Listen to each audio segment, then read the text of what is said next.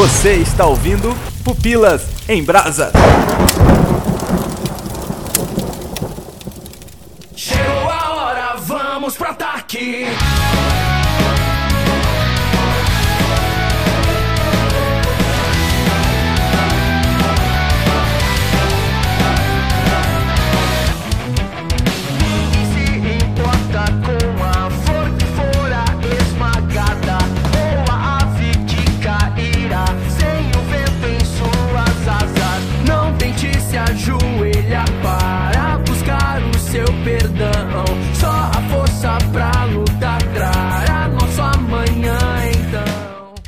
Aqui é o Léo Agrelos e animes. E vamos lá de novo. Ai, chefe, você tem que ter um pouco mais de alegria no seu coração com anime. Não, peraí, peraí, peraí, peraí. Você quer falar de alegria justamente nesse episódio, onde vamos falar sobre Ataque dos Titãs? Ah, Não é o anime mais alegre que existe entre todos os animes que tem por aí, mas já vi piores, já vi mais tristes. É, já vivi. Eu sou a Thaís Xavier e lutemos até a morte. Eita, toca o, o- tema aí. Eu posso cantar o tema? A música Não, não, não, não. Aqui é Thiago Hiroshi. Se aqueles que possuem a força não lutarem, quem poderá fazer isso? Eita, meu Deus, a música tá vindo aqui, aqui, ó. Gente, vai anotando que é frase ótima pra ir pro Facebook É, ó. aí, hein? Ó, com aquela legendinha, com aquela sua E, ó, fotinha, ó. No Instagram. Eu não sei se é porque eu não tô familiarizado muito com anime, mas na hora que você falou essa frase, pra mim, pulou o Chapolin Colorado aqui. Quem poderá nos defender? Eu, o Chapolin Colorado, lógico. Frase mó forte você transformou. Nossa, é mesmo. o convidado vem, manda uma frase absurda, filosófica, maravilhosa dessa e a gente vai Lembre-se que é na fogo. edição pode ficar pior, né? Eu posso colocar realmente o Chapolin aparecendo. Aqui é Adriano Toledo e pra você, ouvinte, que não conhece Ataque dos Titãs, é basicamente Game of Thrones com gigantes nus pelados, nus pelados, isso. Isso mesmo que você ouviu. Correndo por aí e devorando pessoas. Se isso não vender o anime, Pronto. eu não sei o que vende. Sei lá, parece a chamada de uma micareta.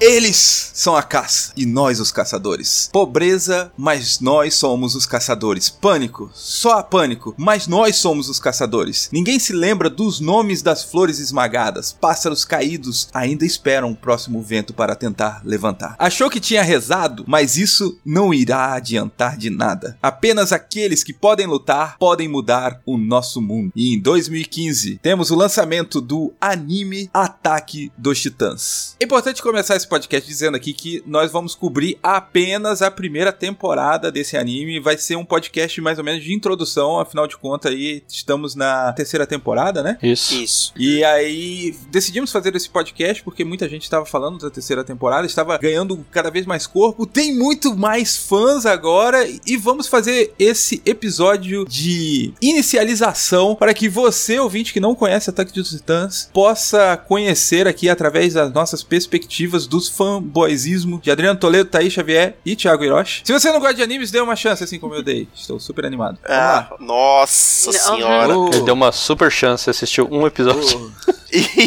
Por que, que a gente tá gravando com o Léo? A gente pode derrubar Ei, ele e gravar só nós três. Eu acho que ia ficar ótimo. Quem se importa? Nossa.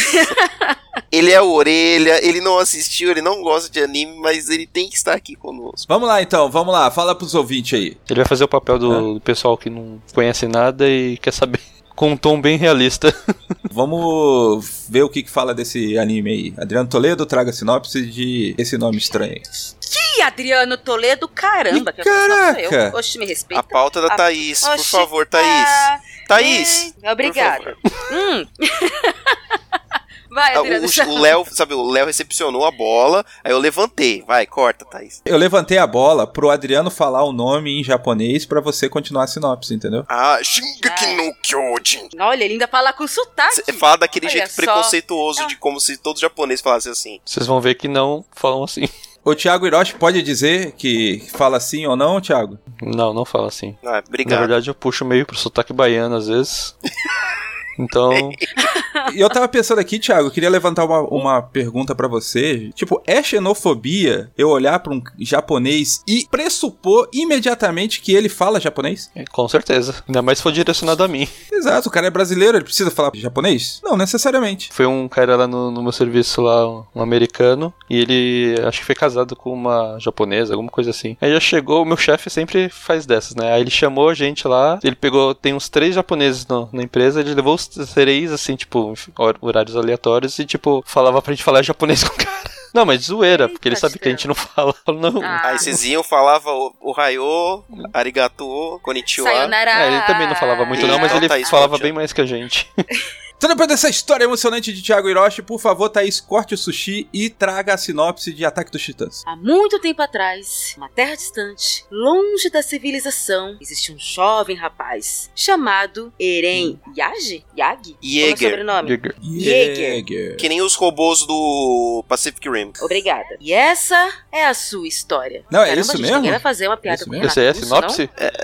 Não? Não, eu vou Pode continuar, pode continuar. Não, vou continuar. Cara, que povo sem graça. Pensei que alguém ia cantar a música aqui do, do Legião. Ah. Enfim.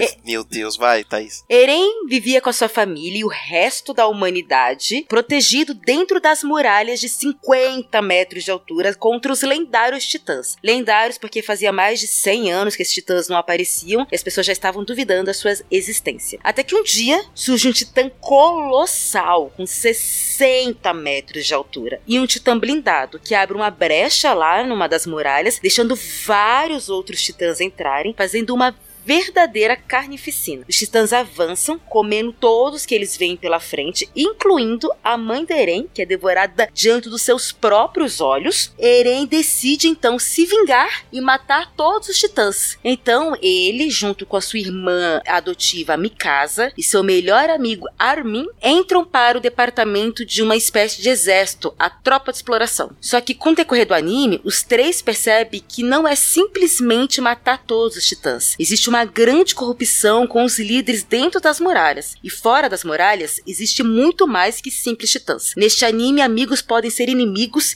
e inimigos podem ser a salvação. Caraca, esse finalzinho Ó. ficou igual a falida manchete, né? Ataque de titãs! E a amizade deles podem salvar um aos outros. Logo depois de Pantanal. é interessante que a sinopse da Thaís, 90% do que você falou aí acontece tudo no primeiro episódio, né? O que eu gostei desse primeiro episódio é que, tipo, ele é bem movimentado. É Na bem verdade, eu acho que o movimentado. anime todo é bem movimentado. É muita coisa. Tanto que eu vi o anime ou lia o mangá e eu dava um tempo. pra- Peraí, deixa eu assimilar tudo. Porque é muita informação o tempo inteiro. Ele vai acelerado assim a série toda? Eu achei. Vocês acharam, meninos? O mangá também. O, o mangá é bem grande os capítulos e co- acontece muita coisa. Assim, eu achei que lá pra metade, assim, da primeira temporada teve um ou outro, assim, que deu aquela enroladinha, assim, que faz você ficar um pouco com sono, assim, mas tirando isso, tem muito plot twist acontecendo de um episódio pro outro, assim. É que é normal isso acontecer em temporadas de anime que tem 24 episódios, né? Uhum. Hoje em dia tem esses dois tipos, né, de temporada de anime, que é os de 12 e os de 24, que nem série de TV também nos, nos Estados Unidos, né, que é meia ou temporada completa. E aí esses com 24 é, é, acostuma dar uma arrastada no meio mesmo. A primeira temporada tem 24 episódios, mas a segunda já cai pra 10, né? É, foi mais curta mesmo. Calma aí, a primeira temporada tem 24 episódios? Acho que 25, na verdade. Que isso, mano? Eu assisti até o sétimo episódio e já achei que aconteceu tantas coisas. Ixi, acontece muito mais, cara. Eu pensei que. Não, sério, tipo assim, a série ela é acelerada, né? Tipo, isso é legal da série, né? Porque se você tá acostumado com Cavaleiro do Zodíaco, é outra realidade. Ah, meu. Ah, sim, com certeza. Ah, tira Cavaleiros Zodíacos da lista de anime. Eu mencionei o Você Cavaleiro vê do se Zodíaco respeita. porque ele acaba Ah, sendo o desculpa. mais famoso aqui de todos, né, cara? Tipo, Não é mais todos, né? Cavaleiros, Dragon Ball também, que todo mundo É. ama. E o Dragon Ball já é mais acelerado que o Cavaleiros, por exemplo. É, mas, cara, o Dragon Ball Z é bem arrastado. Tanto que fizeram agora o Dragon Ball Kai, né? Que é um basicamente a mesma história, só que condensando toda a história. E eles conseguem fazer muito menos episódios. Também, cada luta lá demorava 5 episódios pra É, terminar. então, pra carregar uma Genkidama do do Goku era cinco episódios. Isso é normal. Aí agora que as coisas estão mudando um pouco, porque acho que os tempos mudaram, né? O povo não tem mais tanta paciência. E o, o bom do Attack on Titan é que eu acho que quando o anime começou, o mangá já tava bem pra frente. Então já tinha uma boa gordura ali pra queimar no- na primeira temporada. E é como eu falei, os capítulos do Attack on Titan eles são muito grandes, acontece muita coisa. E eles saem com a mesma frequência de um mangá da Shonen Jump normal que tem 13 páginas. E os do Attack on Titan tem 20, 20 e poucas. Então tem muito mais conteúdo pra eles poderem trabalhar num episódio só do que de um One Piece, por exemplo. E aí é por isso que isso acontece. E ainda tem um outro fator aí. Eu acho que é por isso que o mangá sai com a mesma frequência dos outros mangás, mas com mais conteúdo, com mais páginas. O mangá, ele é muito mal desenhado, Com o tempo acaba até acostumando, né? mas é muito feio, meu. O anime é lindo, é maravilhoso, tem uma animação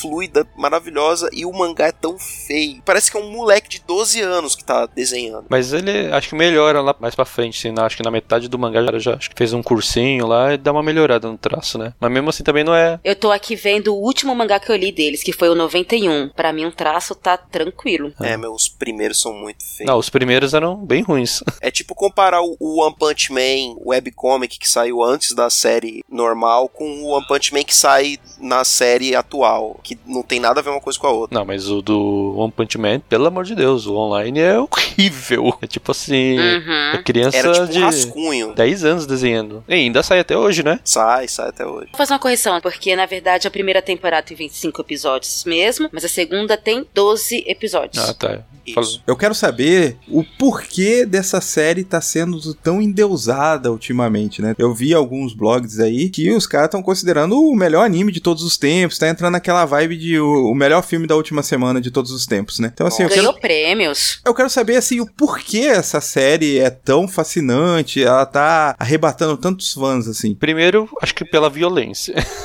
Ela é bem violenta mesmo, mas tipo, a história prende bastante. E, e eu, eu creio que o sucesso dela não é de agora, na verdade. Ela vem crescente, porque na verdade o, o mangá começou a ser feito em 2009 e o anime só foi feito em 2013, teve bastante tempo. Nesse quesito também ela aparece com Game of Thrones, né? Porque, tipo, o primeiro livro saiu e demorou pra caramba até que ele explodisse, né? Não, o primeiro livro do Game of Thrones saiu em 95. Então, demorou pra caramba pra todo Muito, mundo. bastante. Mas sabe uma coisa que eu acho que é bem diferente do Game of Thrones pro Ataque de Titãs? É que Game of Thrones é pra público adulto. E Ataque de Titãs são pra é, shoninha, pra criança. Aonde isso? Sério?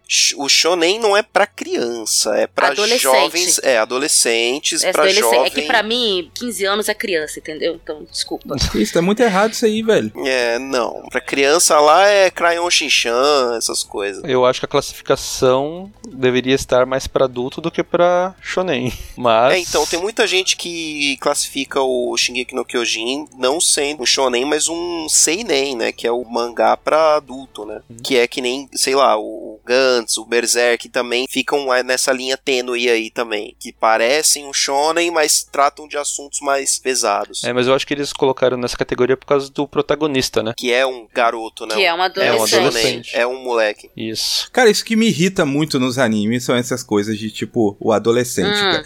Os caras, Hum. herói com 12, 13 anos, tipo, Seiya salvando o mundo com 12, 13 anos, não rola, né, meu? Eu sei que do ponto de vista da empatia tal, pro roteiro, mas, putz, cara, fica muito forçação, sabe? É, ainda mais que no Shingeki no Kyojin você tá tratando de um exército, né? Então você tem ali pessoas que, ok, tem que ser jovens mesmo, porque eles estão, tipo, acabaram de entrar no exército. Mas eu acho isso legal, porque Ataque de Titãs, os jovens não estão salvando merda nenhuma. O Eren é um bosta na água. A Mikasa, beleza. A Mikasa é zica. O Eren, cara, É, a se Mikasa, ela é, ela é muito, muito, muito lendária ali. O Eren, depois ele começa a ser alguma coisa. Nesse anime você tem até uma justificativa pra eles serem adolescentes, que é uma boa justificativa, é que tipo, quando os titãs invadem as cidades ali, as cidadelas, né? Ah, interessante isso, a gente até nos esqueceu de mencionar, né? O resto da humanidade que sobrou, elas são três grandes muros, né? Que isso, é Isso. importante pra série porque ela acaba sendo dividida em castas, né? Quem tá mais longe do epicentro é mais os pobrezão, né? É, porque tá mais propenso que, caso aconteça um ataque, vai morrer primeiro. Chegou a hora, vamos pro ataque.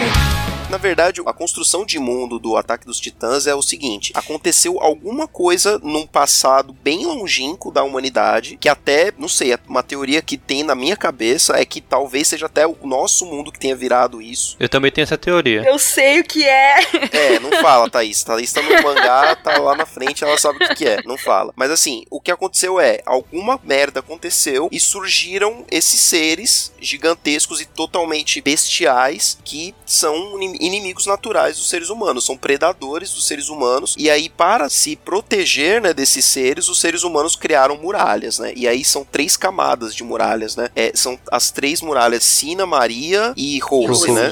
Isso. Os seres humanos se protegem atrás dessas muralhas, sendo que a capital dos seres humanos ficam lá atrás da última camada, né, da Sina, que é onde fica o rei, onde fica o castelo, onde fica a cidade mais evoluída e onde fica uma das facções do exército, que é a polícia militar, que é quem protege o rei. E aí de quem fica para as camadas mais marginais, né, mais para fora, são com certeza as, as castas mais inferiores, como o Léo acabou de falar, porque caso aconteça algum ataque, caso algum titã, Deus o livre, quebre uma dessas muralhas, que é o que acaba acontecendo no primeiro capítulo do anime, a galera vai morrer, mas morrer com força. E aí, tipo, o povo vai ter que migrar pra dentro da próxima muralha, né? É interessante isso que logo no início do anime você percebe que quem tá lá na última muralha, quem tá atrás da última muralha, eles não estão muito preocupados com titãs porque eles não, não acreditam que eles vão ultrapassar. A preocupação deles maior é com a pobraiada vindo pra dentro dos muros dele, né? Uhum. Isso, manter o status quo deles ali, manter o poder, manter a riqueza e manter os pobres afastados, né? A outra coisa que a gente esqueceu de falar é que existe uma religião dentro do anime que é cultuando as muralhas, inclusive. É verdade. É que ninguém sabe, é, já passou tanto tempo que eles não sabem quem fez a muralha, eles acreditam que Deus criou a muralha pra proteger eles, porque é um algo monstruoso, né? Tipo assim, é milhares e milhares de quilômetros de muralha que, tipo, se fossem os humanos pra terem feito aquilo, seria impossível. É, porque eles estavam morrendo toda hora, né, meu? Não ia dar tempo, né? Isso, e porque eles têm basicamente tecnologia medieval, né? Embora tenha um, um certo steampunk no. Um certo não, tem um steampunk legal, assim, no, no anime, pra quem gosta de steampunk, inclusive. É interessante porque o anime ele tem toda uma estética muito maneira, que é a, a questão da tropa, principalmente a tropa de exploração, que é onde os protagonistas se enquadram ali no, no exército. Eles combatem os titãs. Como você combate um titã de mais de 10 metros de altura, você tendo a, a estatura de um ser humano normal. O ser humano inventou uma forma que é o equipamento 3D de manobra, alguma coisa assim. É isso aí. É, chama DMT, agora não lembro o nome. É, dispositivo de movimento tridimensional, que é basicamente uma caixona que fica do lado da pessoa, que dispara com uma força muito grande a, a gás, tipo um grappling hook do Batman, e aí eles vão se alçando, que nem o Homem-Aranha, com esses cabos de aço e eles vão basicamente voando, né, pela cidade, pelas florestas, para poder alçar uma altitude maior para poder atacar os titãs que tem só um ponto fraco, que é a nuca. Cara, é muito Homem-Aranha mesmo, porque se você for ficar prestando atenção onde que aquela garra foi pegar, você não assistiu o anime. E você vê que direto no anime, se eles estão em algum lugar que não tem prédio, que não tem árvore, já era. Eles ficam totalmente inúteis. A única coisa que tem pra fazer é fugir. É, eles usam um pouquinho mais de bom senso do que o desenho do Homem-Aranha. Exato. e aí é o que a a gente tava falando, voltando, né, pra tecnologia. Isso é o máximo de tecnologia que tem no anime. Então, eles nunca teriam tecnologia suficiente pra levantar essas muralhas. O problema também deles não terem a tecnologia é que, além deles não se preocuparem com a pesquisa, a não ser a tropa de exploração, eles são proibidos de saírem da muralha para desbravar o mundo. Então, eles não conseguem trazer conhecimento para dentro da muralha. Então, eles nunca viram o mar, eles não conseguem estudar as coisas fora da muralha, entendeu? Sim. Aí limita bastante Porque eles. a igreja proíbe.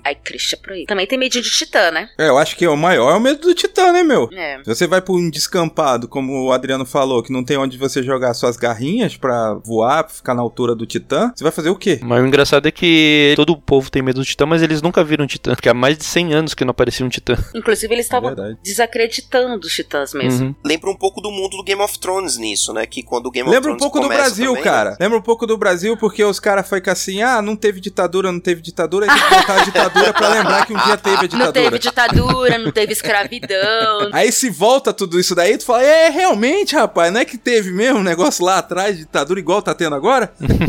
E tem os negacionistas dos titãs no, no anime. Agora, o que eu queria dizer em relação a fazer sentido ser pequenos adolescentes, é, além da questão da, da justificativa do roteiro, eu acho que eles conseguem encontrar uma justificativa dentro da história para que os personagens principais eles sejam adolescentes, porque na invasão dos titãs, ali logo no primeiro episódio, meio que morre gente pra caramba na retomada dessa primeira muralha, sim. né, cara? O anime chega a dizer 250 mil pessoas morreram na retomada e eles não conseguiram retomar, né? Então meio que sobra só criança pra treinar. Então bota as crianças pra treinar, né? Mas esse negócio que eles fizeram foi meio que de propósito, pra retomar a muralha. O que aconteceu? A vieram apobretada pra dentro lá da segunda muralha, da muralha Rose, e o pessoal falou: tem gente demais, a gente não vai Não conseguir comida, alimentar. Então vamos mandar esse povo pra fora de novo. É. Com a desculpa de reconquistar seus Aí casas. mandaram os entendeu? adultos e os mais velhos tudo pra tentar, mas era óbvio que.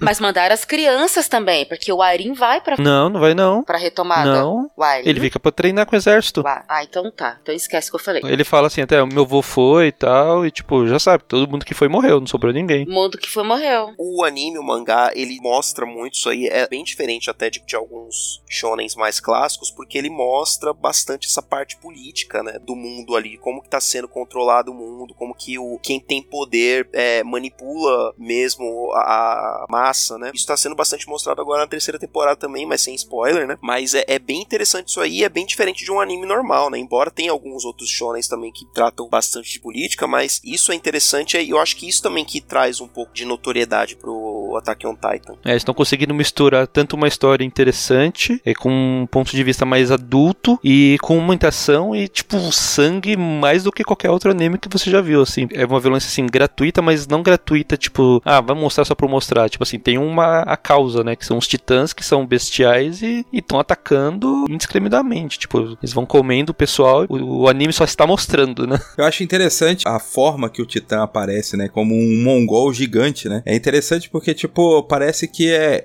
são humanos, mas são mongóis, e os mongóis destroem os humanos, né? É, é- é um, um negócio muito louco, né? Parece que a ignorância acaba se sobressaindo com a esperteza deles e os titãs, por serem mais fortes, mesmo sendo ignorantes, acaba é, subjugando a humanidade. O que eu acho interessante dessas questões aí, dos titãs e tudo mais, que eu acho que também traz uma audiência, traz uma, uma notoriedade pro anime, pro mangá, é esses mistérios, que me lembra muito, sei lá, Lost, por exemplo, que todo mundo queria assistir Lost pra entender o que que era a fumaça, pra entender o que que era a ilha, o que era os outros, o que era não sei o que, não sei o que lá. E o, anime, ele tá cheio de mistérios, cheio de, cara, que raios é os titãs, quem construiu as muralhas, por que que o ser humano co- ficou daquele jeito, quem que tá por trás de tudo aquilo. Isso eu acho que é um apelo muito grande, isso não é todo anime que tem, realmente. Ou que não faz, assim, bem, né? Faz tanto sentido isso que o Adriano tá falando. Eu, quando acabei de assistir as duas temporadas do anime, eu fiquei louca, porque eu falei, não, o que que tá acontecendo aqui? Aí eu, desesperadamente, eu corri pro mangá, porque eu precisava, sabe, quando aquela curiosidade que tá te coçando, que você precisa saber, foi só por isso que eu fui pro mangá. Por isso eu já baixei todos os mangás todos pra poder ver, porque não comecei a ver ainda, porque eu tô assistindo a terceira temporada, mas eu quero ler porque, meu, é muita coisa acontecendo, Léo.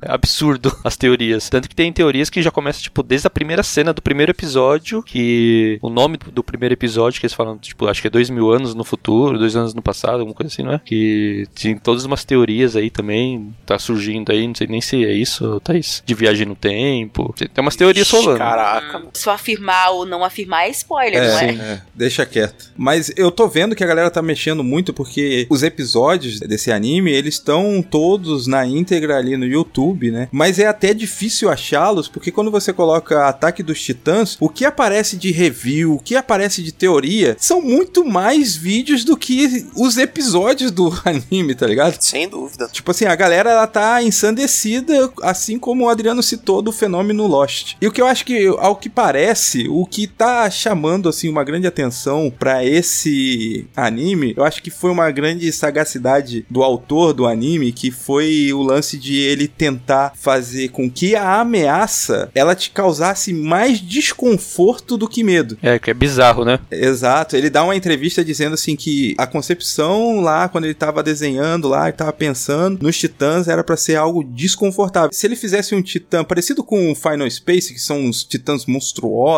e tal, beleza, era só monstros, Os entendeu? bichos meio cutulo, né? Aham, mas aí ele pega algo que causa desconforto, cara. E tipo, esse desconforto, ele vai seguindo pelo que vocês estão falando durante toda a série. E eu acho que isso que torna o diferencial de uma distopia, porque isso aí é uma distopia, né, cara? Essa série ela é uma distopia, mas isso Total. que difere de outras distopias. Na verdade, ali o povo vive de uma forma utópica, né? Mas com aquele medo, mas que acaba sendo uma distopia pela destruição que está fora da muralha e que acaba invadindo, né? Eu vi em algum lugar o pessoal falando sobre toda essa problemática ali dos muros, que tem muita coisa com o nosso contemporâneo de hoje, tipo a guerra na Síria, os problemas de golpe lá na Venezuela, é, esse problema de imigração, assim. Tipo, ele tá conseguindo puxar muitos assuntos pra dentro do tema do anime, entendeu? Eu realmente não tinha parado pra pensar nisso. Faz todo sentido. O cara, ele, assim, eu não sei, eu não conheço ele pra falar que ele é genial, mas, cara, tá genial a história. Sem spoiler, tá? Mas baseado no que vai vir pela frente e pelo que eu li da primeira temporada, nas reviews, ele realmente se inspirou bastante nos judeus na Segunda Guerra Mundial. Então, isso faz todo sentido que você tá falando. Porque quando os judeus tentaram fugir da Segunda Guerra pros Estados Unidos, por exemplo, não era bem aceito. Ninguém queria judeu. Judeu era, era realmente considerado ratos. No mundo inteiro, não só pelos alemães. Uhum.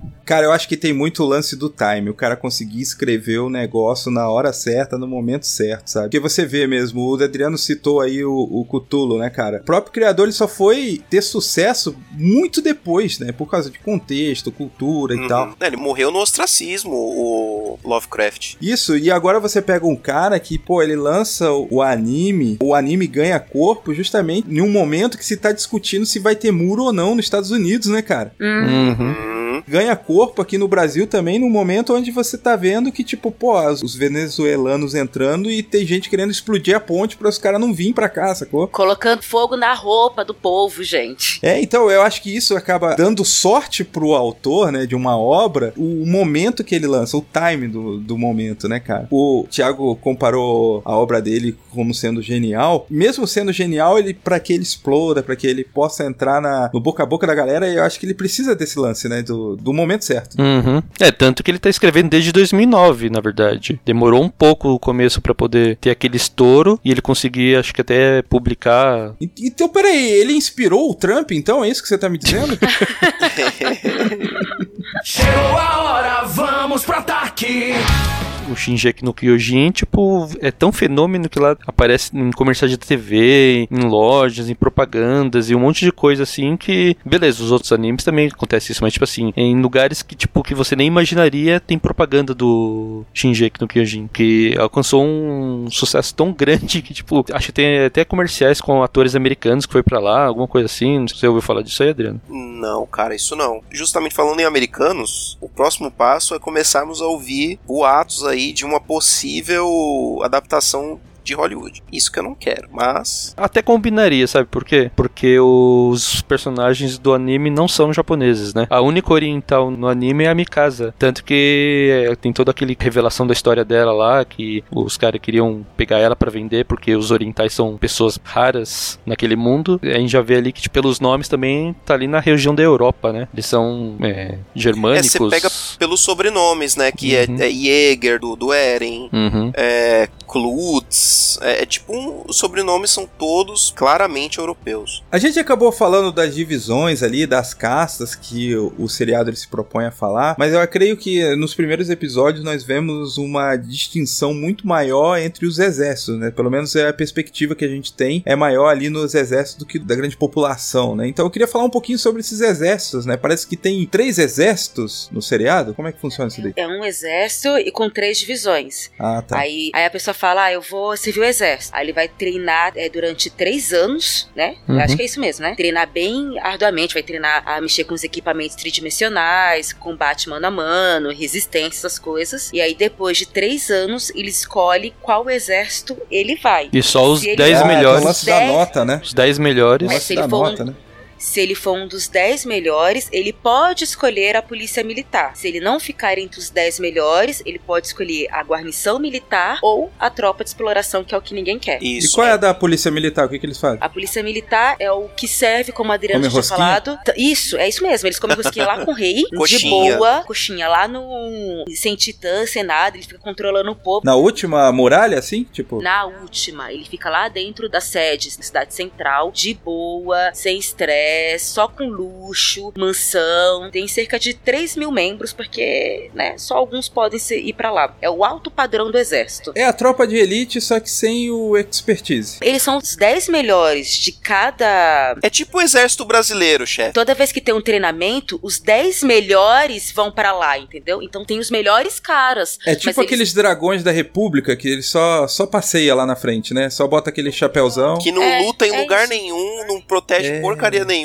É. não sobe uma favela. acaba- eles acabam, segundo o anime, se acomodando muito, são preguiçosos, porque eles não se importam em nada com as outras pessoas, e alguns líderes deles são muito, muito corruptos. É realmente nosso país. Mas tem um lance de que os caras dentro da academia, eles já estão almejando isso daí, né? Parece que todo mundo quer ir pra essa polícia militar, né? É, quem não iria querer, né? Tirando o Eren, que é o único que O quer. Eren não era dos 10 melhores, a Mikasa. Não, ele entrou, ele foi o quinto melhor. Ah, é? Ele consegue no final? Eu eu já esqueci. Sim. Mas o que? Na verdade, o objetivo dele era treinar, entrar pro exército e ir pra exploração pra matar Titã. Ele nunca teve o objetivo de ir pra polícia militar. E a maioria queria ir pra polícia militar, né? Isso. Aí da turma dele, ele vai bem, um monte de outras pessoas lá que são os amigos dele, que depois a gente vai acompanhando é, no decorrer, também vão tão bem quanto ele, poderiam ir pra polícia militar, mas acabam escolhendo ir pra os scouts, ir pra tropa de exploração, por conta do Eren, meio que pela paixão dele. Não, ele faz um discurso lá Isso. que meio que toca todo mundo. A Mikasa vai pra proteger o Eren e o Armin vai porque é o melhor amigo dele, né? Porque ele tem um sonho de conhecer o- mundo Ah, fora tá. das É, muralhas. isso também. Ele entra pro exército com esse objetivo. É verdade. Mas enfim, aí tem a guarnição militar, que é o maior das três repartições. Tem cerca de 30 mil membros, mais ou menos. Porque como se você não for um dos 10 melhores, você só pode escolher guarnição militar ou tropa de exploração. Tropa de exploração sai da muralha, logo morre, então eu vou ficar na guarnição militar. Sabe quando o Eren, Léo, quando entra o Titã e tem um cara meio que bêbado zoando ele e tenta salvar a mãe dele? Aham. Ele é da guarnição militar. Eles ficam meio ali em cima da muralha, em volta da muralha. O objetivo deles Literalmente é em proteger cima a do muralha. muro. É, eles. E serve como uma PM do povo ali, tipo. Pro resto do mundo é a guarnição militar que policia as ruas, que resolve os problemas. Só que o povo vê eles como inúteis, porque eles só ficam comendo, bebendo e não quer nem resolver os crimes, né? eles são para proteger a muralha mesmo dos titãs. Só que como não tem, no primeiro episódio, não tem o ataque de titãs há 100 anos, eles se acomodaram. Eles não têm preparação, eles não têm estratégia. Se acontecer um ataque, eles não sabem o que fazer. Por isso que quando acontece, morre um monte de gente. Porque quando acontece o segundo ataque, eles já estão mais preparados, porque eles já têm uma estratégia melhor. É que quem só se prepara na real é a tropa de exploração, que tem realmente um programa de treinamento, que tem a galera que realmente se, se esforça. Ela sai, né, mano? Ela vê, né, o Exatamente. negócio. Porque se eles não forem os melhores, se eles não forem muito bons, o nego vai morrer com força. Mas na guarnição existem excelentes líderes lá. Depois, quando tem o segundo ataque, tem uma mudança de liderança. E aí eles realmente começam a fazer o que eles deveriam fazer, que é proteger a muralha, tentar ali conseguir e avançar um pouquinho para, enfim, isso aí. Mas aí eu acho que o lance dessa tropa aí, do, do meio aí, esses, a polícia militar, Guarnição. a guarnição, é muito parecido com a questão, por exemplo, ali da época de Noé, né? Que você nasceu num período onde nunca choveu, vem um maluco de barba branca e começa a falar que vai chover. É a mesma coisa que os caras estão ali, tipo, pô, beleza, a gente tá aqui pra proteger a muralha, mas não aparece titã. Tipo, os caras que estão ali, eles nasceram sem nunca ver um titã. Exatamente. Por isso que eles escolheram ali. E na cabeça deles, ali eles estão tranquilos. Eles não vão morrer, não vão precisar trabalhar, porque o trabalho deles é proteger dos titãs. É cômodo, né? E aí, o que que é a- a- o lance da tropa de, de exploração, que é o terceiro aí? Aí é o Zika. Aí é uma coisa linda de Deus. O Zika pra você, né? Porque a galera. tipo, ninguém quer. Ninguém, ninguém quer. quer. e ninguém respeita, né? Não tem um lance desse que, tipo, Tem. volta o cachorro arrependido com o rabo entre as pernas e ninguém, ninguém faz festa, não tá nem aí, né? Vamos explicar então, aos poucos. Primeiro, a tropa de exploração tem o objetivo de desbravar o mundo e trazer pesquisa. Eles precisam saber mais sobre os titãs, reconhecer, saber origem. É isso o objetivo deles. E é não matar os titãs, muito pelo contrário. Quanto mais eles conseguem capturar os titãs vivos, melhor pra eles, entendeu? Melhor pro povo, pra pesquisa. Foi eles que descobriram o ponto fraco, né? A, to- a tropa de exploração, né? todo avanço científico dentro da muralha é conquista da tropa de exploração, entendeu? Tudo que, que é pesquisa é tropa de exploração, não só sobre os titãs, sobre o mundo. Pô, Thaís, você tá pintando uma galera, uma elite, tipo, parece os SEALs da parada, só que não tem. Ninguém reconhece que os caras estão. Então, assim, por que a galera não reconhece que essa tropa é tão sinistra quanto hoje, por exemplo, a gente reconhece que os Marine, o- os caras que vão na frente, eles são, eles são vistos como herói, enquanto ali, aquela sociedade ali, eu não sei se tem a ver alguma coisa com a própria construção do anime, mas por que aquelas pessoas não veem a tropa de exploração como os verdadeiros heróis, assim como o público vê? Porque o resultado deles. É, exatamente. Há um certo tempo atrás. Eu sou péssima com o nome dos personagens, tá? Mas antes de entrar o líder atual do- da tropa de exploração, existia um outro e ele não conseguia fazer vários avanços. Além das mortes, cerca de 30 a 50% dos novatos morrem na primeira missão. Então ninguém quer, porque não querem ser mortos. Além disso, eles têm um problema de que, mesmo saindo, quando eles voltam, eles não trazem os resultados esperados, entendeu? Eles não conseguem, porque eles vão ver um titã, opa, vamos fugir pra dentro de volta da muralha. Então eles não conseguem descobrir nada. E aí nisso o nego morre pra caramba, e aí a população vê, vê como. Pô, meu, esses caras aqui, beleza, que eles trazem avanço de vez em quando. Mas é bem de vez em quando, e pra isso tem que morrer de gente pra caramba. Muita gente. Creio assim que, pelo que mostra, os avanços foram feitos, tipo, uns uns 100 anos atrás. Depois que as muralhas foram fechadas e ficaram enclausurados lá, tipo, acho que estagnou um pouco, entendeu? É como se, tipo assim, eles ficassem presos sempre nas mesmas ideias e o povo que ia pra fora pra tentar buscar conhecimento nunca conseguia avançar. Porque, primeiro, que eles eram poucos, e segundo, quando saía, tipo, mais da metade morria, então eles decidiam voltar sem ter nada em mãos, entendeu? Pra ter uma ideia desse pouco que o Thiago acabou de falar, os outros têm 3 mil, 30 mil. Esse não chega a 300 membros. É uma tropa bem piquititica mesmo. Ao que parece, tem muito também o lance do mito da caverna, né? Tipo, a galera tá com tanto medo que se sair das muralhas é, é insanidade, né? Não, esse cara não é herói, esse cara é louco. É isso que o pessoal vê. Pra que que você vai sair da muralha se aqui tá seguro? A gente tem tudo que precisa aqui dentro. Você é louco. É, você vê que até os protagonistas, o que motiva eles, no caso do Eren, né? O Eren, o que motiva ele a entrar na tropa de exploração é vingança, né? Porque tem um, um choque muito grande. Primeiro que ele não sabe o paradeiro do pai, né? No início do, do anime, a gente só vai saber bem pra frente. A mãe morre na frente dele por causa do ataque dos titãs que acontece no primeiro episódio. E isso deixa ele revoltadíssimo com tudo ali que tá acontecendo e ele não se conforma que o ser humano não consegue lutar contra os titãs, revidar, né? Ele tem até uma revolta com o próprio exército, mas que depois ele fala que não é com o exército, né? Mas a princípio você vê que é porque o, aquele soldado lá, o Renem. Ele acaba o quê? Ele vai lá pra matar o titã, que ele fala, tô preparado. Quando ele chega na frente do titã, como ele nunca lutou, ele se treme todo Pipocou. e decide fugir. Ele salva o Eren e a Mikasa, mas a mãe do Eren ele não conseguiu salvar. Tipo, ele ficou com medo de ter que lutar contra o titã. Então ele meio que tipo assim, meu, eu tenho que entrar no exército pra poder ir pra exploração pra poder matar todos esses titãs. Eu quero vingança pela morte da minha mãe. Porque é interessante o Thiago falar isso, porque lembra que o motivo dele não é só vingança, mas também porque ele vê que o pessoal do exército não tá fazendo o trabalho que deveria estar fazendo. Então ele fala, então se ninguém faz o trabalho, eu vou lá fazer. O Adriano mencionou que ele faz todo um discurso, né? O personagem principal, ele faz todo um discurso pra galera que tinha notas boas pra ir lá pro, pra Polícia Federal, né? O top das galáxias. Tipo, negar isso daí e ir lá pra ser o guardiã municipal, né? Com todo respeito ao querido ouvinte, que é guarda municipal, mas é tipo só pra ficar didático. Mas o lance é que, tipo assim, ele faz todo aquele discurso pra ser da tropa de exploração e tal, e a galera decide ir. Em algum momento, essa galera que foi, de acordo com o discurso do principal, em algum momento eles se questionam em relação, tipo, cara, a gente tá aqui, ainda tá falhando, a sociedade não liga pra gente, é, os políticos não mandam dinheiro pra gente, não investem na tecnologia e tal. Em algum momento existe isso daí, porque essa desolação a gente vê logo no primeiro episódio, né? Da tropa de exploração chegando e toda desiludida, que tipo, mais uma vez perdeu, mais uma vez perdeu companheiros, mais uma vez saiu derrotada. Em algum momento, mais pra frente, na temporada, primeira temporada, né? Que a gente tá falando dela aqui, mais pra frente existe esse desânimo, assim, a galera, tipo, meio que dando essa desanimada, porque eu assisti até a segunda invasão, né? Da segunda muralha. E ali, o, o amiguinho dele, o loirinho lá, do principal, o amigo loirinho, Arin. isso. Aí ele já começa a, tipo, querer desistir tudo e tal, porque perdeu de novo, né, cara? Então, o que eu tô querendo perguntar é se essa desmotivação, essa depressão aparece mais pra frente na tropa de exploração, ela é explorada, esse conceito, dentro do- da primeira temporada? Na verdade, não, porque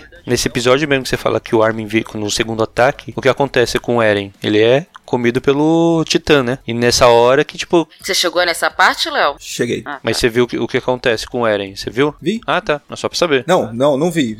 Ele só foi comido, eu não sei ainda o que aconteceu. Não? Manda spoiler, Thiago. Não tem problema não. Não, Não, mas não, não spoiler, não spoiler, mas assim, pode falar, é de boa, porque a gente se propôs a primeira temporada. Tá. Ele foi comido, Vai. você viu a desolação do Armin e você tá pensando na sua cabeça que, meu, ferrou, né? Tipo. É... Acabou o anime. Acabou o, o anime. protagonista foi devorado. Só que aí, já no próximo episódio, surge ele, ele se descobre que o Eren é um titã. Ele tem um poder de titã. E aí ele vira o titã, só que ele a princípio tá descontrolado, sai matando. É... Eu nem sei. Ele, Titãs. ele, sai- ele mata vários titãs, agora eu não tô lembrado, que já faz três anos que eu assisti. Sim. Ele, ele começa a lutar contra os titãs. Totalmente descontrolado a princípio, né? Só que ele não atinge as pessoas. Isso, ele só foca nos titãs e vai batendo e todo a tropa de exploração, os outros soldados começam a olhar aquilo e no final quando ele volta à forma humana dele lá, tipo, aí ele é, meio- ele é preso e tal, e aí o pessoal fica querendo saber o que, que vai fazer com ele, ele é julgado, o Levi, né, decide tomar conta dele, porque viu, aí na verdade o Eren virou um- uma esperança, na verdade, pros humanos. Ele falou, cara, se ele lutou contra os titãs, eles nunca tinham visto um titã lutar contra outro titã. Então o Eren ali se tornou o ponto de virada para eles poderem contra-atacar os titãs de igual para igual, entendeu? Então a humanidade teve uma esperança com o Eren. Chegou a hora, vamos pro ataque!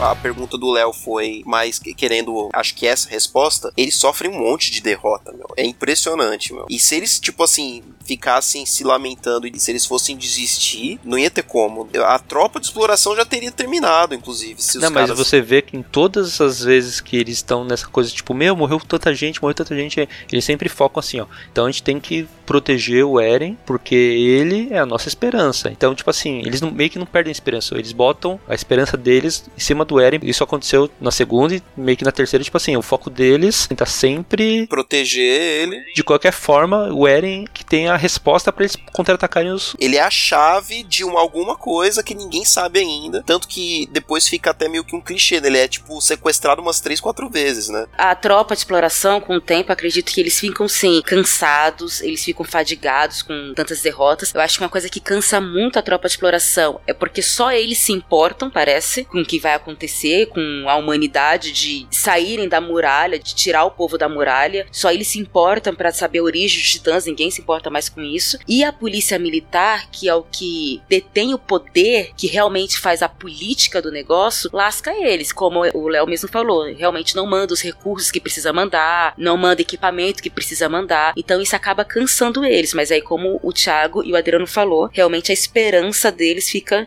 focado no, no Eren e no que os titãs podem ser, se pode ser realmente tão ruim assim, já que o Eren acaba se transformando no titã. Eu acho que essa história ela se repete dentro da cultura pop e ela é maneira justamente por causa que você consegue se enxergar dentro dela de se ver uma pessoa comum, uma pessoa normal, tipo, acaba entrando numa saga e pode fazer a diferença de alguma forma, né, cara? Você vê isso no próprio Duro de Matar, né, cara? Que é um policial mediano e se depara com uma situação e aí ele acaba salvando o dia, né, cara? Então você vê muito disso, né? O cinema americano adora isso. Agora também o Ocidente parece que tá gostando também, porque você vê isso dentro da, do anime, né, cara? De você pegar e o cara que, tipo, não- ele não tem talento nenhum, né? A princípio. Naruto é a mesma coisa. Também. Exatamente, cara. É, mas o Naruto meio que ele, com o tempo, você vê que ele vai ficando bom aprendendo, né? O Eren, pra mim. É, Eren também. é a questão do esforço, né? Que, tipo, tanto o Naruto quanto o Eren, eles se esforçam. Assim, o Eren, ele era um lixo no treinamento. Ele era um dos piores. Aí ele, ele começa a se esforçar a ponto dele ser um dos. ficar entre os 10 melhores da tropa. E ainda assim, ele não chega nem aos pés do Levi e da Mikasa, por exemplo. Que são Ai.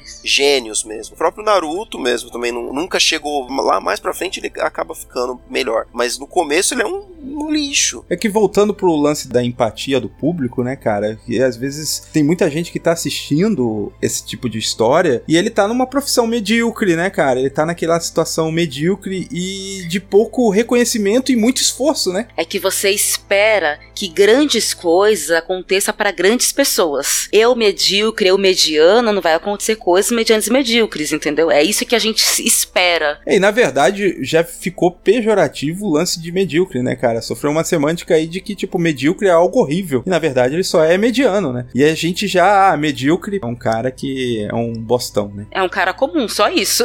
É, mas ele é um cara comum e, tipo, o comum tem seu valor, sacou? Eu acho que essa questão de você continuar, né, cara, enquanto todo mundo ele tá, tá te desanimando, eu acho que é algo muito difícil de você continuar na sua saga, né? De você continuar fazendo seu esforço. Porque quando eu saí do colégio interno, né, cara, porque o colégio interno é interessante porque ele é tipo um mundinho, né, cara? É um mundinho fechado, que é onde você passa o seu ensino médio ali, os três anos, estudando com a mesma galera tal, vai até o final e você se forma e sai pra vida, né? Conversando com os meus amigos, cara, vários amigos eles tinham o mesmo medo de se encontrar com amigos daquela época do ensino médio e aqueles amigos descobrirem que você é medíocre, que você é mediano, né, cara? Então, assim, ah, eu não quero ir no encontro lá dos ex-alunos porque, sei lá, é tipo, tô com 25 anos e ainda tô estudando, tô na minha terceira faculdade e não consigo saber o que, que é. Ainda não ganhei o meu primeiro milhão. Exatamente. É uma cara. competição de ego esses encontros escolares também, né? Eu nunca fui em nenhum, mas. Pode acontecer. Eu creio que seja. Aí, ó, o Thiago tá com medo. Tá com- Não, mas eu acho que assim, é comum, né, cara? Você sentir assim, meio que, tipo, pô, ah, eu vou falar que eu sei lá, eu sou, sou técnico em laboratório, sabe? Tipo, ah, não, mano. Pá, eu passei no concurso, ah, é? Você é, é analista do, do TRF? Não, não, eu passei pra motorista lá da prefeitura. Tipo, parece que existe um medo, um receio de falar isso daí, né? Tipo, cara, o motorista ele pode salvar o dia, velho. Um exemplo, Léo, do que você tá dizendo é a minha profissão. Olha só que beleza. Porque não só o fato de ser professora, mas o fato de eu ter feito matemática, as pessoas me perguntam, muita gente, inclusive outros professores, mas se você é boa em matemática, por que você não fez engenharia? Por que, que você escolheu ser professora? Tá entendendo? Como professora fosse um, um subcategoria, já que eu tinha capacidade pra fazer engenharia, por que não? Aí você vira pra pessoa e fala: ah, sua vida. Não, na vida real eu tento é, segurar a minha grosseria, fingir que eu sou uma pessoa mais meiga e educada. Nem sempre eu consigo, mas eu tento. Eu acho que é, é tão difícil é, você se manter motivado, mesmo que você tenha uma profissão maneira, assim, tipo a profissão do Adriano, que parece uma profissão de agente secreto, porque eu conheço o Adriano há quase oito anos e não sei o que ele faz. Então, assim, ele pode ser qualquer coisa, né? É muito maneiro isso daí, Uhum, inclusive. uhum. É, eu, eu- não sei explicar muito bem o que eu faço, realmente. Aí, ó, tá vendo? O Adriano é aquela mesa de canto, né? Que você aluga o apartamento, tá com aquela mesa de canto, você não sabe o que fazer e vai deixando. Pô, ele é isso pra empresa. Que horror! Tá, vamos voltar aqui. O que eu queria dizer é o seguinte: é tão difícil você se sentir motivado no trabalho, me sentir motivado em missões, assim, que não existe uma- um grande reconhecimento, entendeu? Tipo, ser honesto, não ter reconhecimento nenhum. Caraca, é exato, velho. O que, que a honestidade traz de benefício pra você? Eu tô balançando a cabeça negativamente, porque eu não tô nada. Muito pelo contrário. Eu aqui no Brasil, pelo menos, a nossa cultura, é, a gente tem aquela questão do jeitinho brasileiro. Então, se você não faz algumas coisas que as pessoas são acostumadas a fazer, você é taxado como otário. Porque você tem que ser esperto, você não tá sendo esperto. Vou dar um exemplo. Conversando com os parentes, ela falou que foi pagar a passagem pro cobrador da lotação aqui em São Paulo, só que tava cheio de gente e ele não tava pegando. Ela pegou, desceu foi embora. Aí a filha dessa parente falou assim: É, vai fazer o quê? Vai obrigar ele a aceitar? Aí eu pensei: É, né? Vai, porque é a sua obrigação pagar. Mas se você obrigar a ele a aceitar, você é otário, porque você ofereceu, você fez a sua parte arte pro mundo. Só que ele não quis, então o problema já é dele, não é um problema mais seu. Você desce de consciência tranquila que não fez nada de errado, porque você não é otário. Há um tempo atrás, o cara que trabalhava na faxina do aeroporto encontrou uma maleta com 25 mil, devolveu, né? E aí, tipo, pô, um monte de gente eu vi falando, pô, que otário, que babaca e tal. Agora você imagina dentro da família dele, quando alguém ficou doente e tal, e o cara não tinha dinheiro pra ajudar, e tipo, pô, tá vendo, seu babaca? Você devolveu os 25 mil, ó. Agora aí, ó, tá sofrendo. Ah, um outro exemplo, pra ficar fácil pra vocês aí que gostam de futebol. Aquele cara lá que não deixou bater, não sei se foi um pênalti, uma O falta. Rodrigo Caio, zagueiro do São Paulo. Pronto. E aí o outro pegou e falou assim: não, antes a mãe dele chorando do que a minha. Era errado. Errado, ele ter agido com fair play foi errado. Inclusive, foi um grande ídolo aí da torcida desse time aí que meu chefe fatalmente torce. Um grande ídolo aí, goleiro, que criticou o atleta por ter agido com fair play, um ídolo que todos os São Paulinos amam de paixão. Agora, fim do clubismo. Acabou o clubismo. Apaguei minha tatuagem da panturrilha. Nesse dia. Ai, chefe. Tem essa, essa pressão, né, cara? E, e dentro do cristianismo também eu acho que existe esse lance dessa pressão de uma coisa que nem dentro do cristianismo a gente consegue entender. Vou dar um exemplo. Tá didático, né? Cheio de exemplo. Ai, são todos professores, vai. Por exemplo, o cara chega assim e fala assim: sou cristão, mas não sou bobo.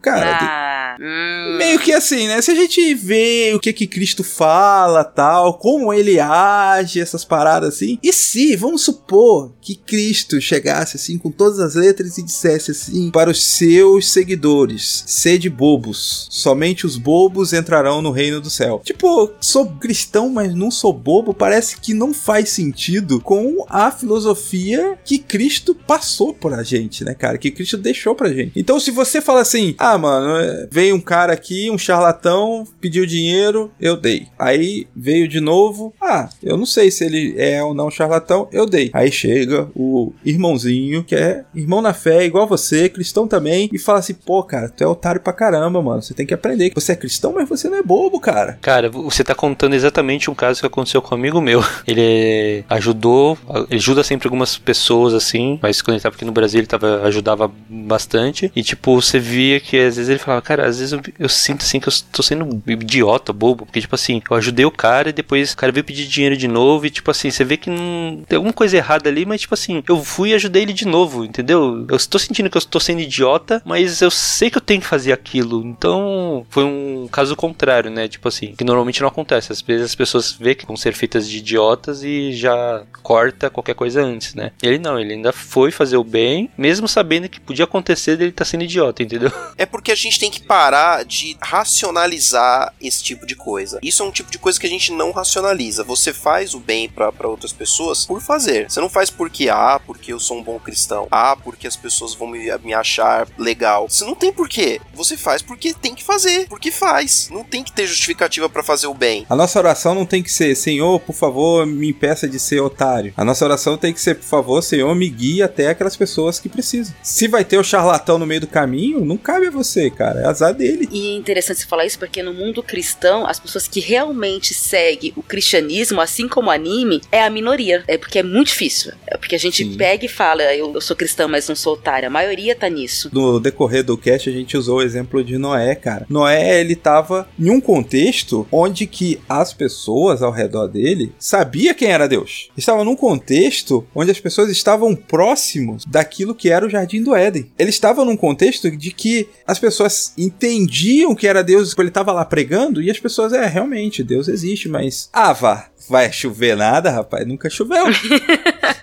ah, vá. Até parece. Assim como o João Batista, cara. O Velho Testamento, da metade até o final do Velho Testamento, tudo começa a falar do Messias. Né? Isaías, Jeremias, profetas menores, tudo ali falando do Messias. E aí, João Batista aparece e fala assim: pô, tá vendo as escrituras aqui, ó? Vai vir um Messias agora. E todo mundo, ah, vai nada, velho. Para. Você, comedor de favo de mel, falando essa besteira, vou acreditar nada em você, cara. Esses dois foram taxados como maluco. Chegou a hora, vamos pro ataque.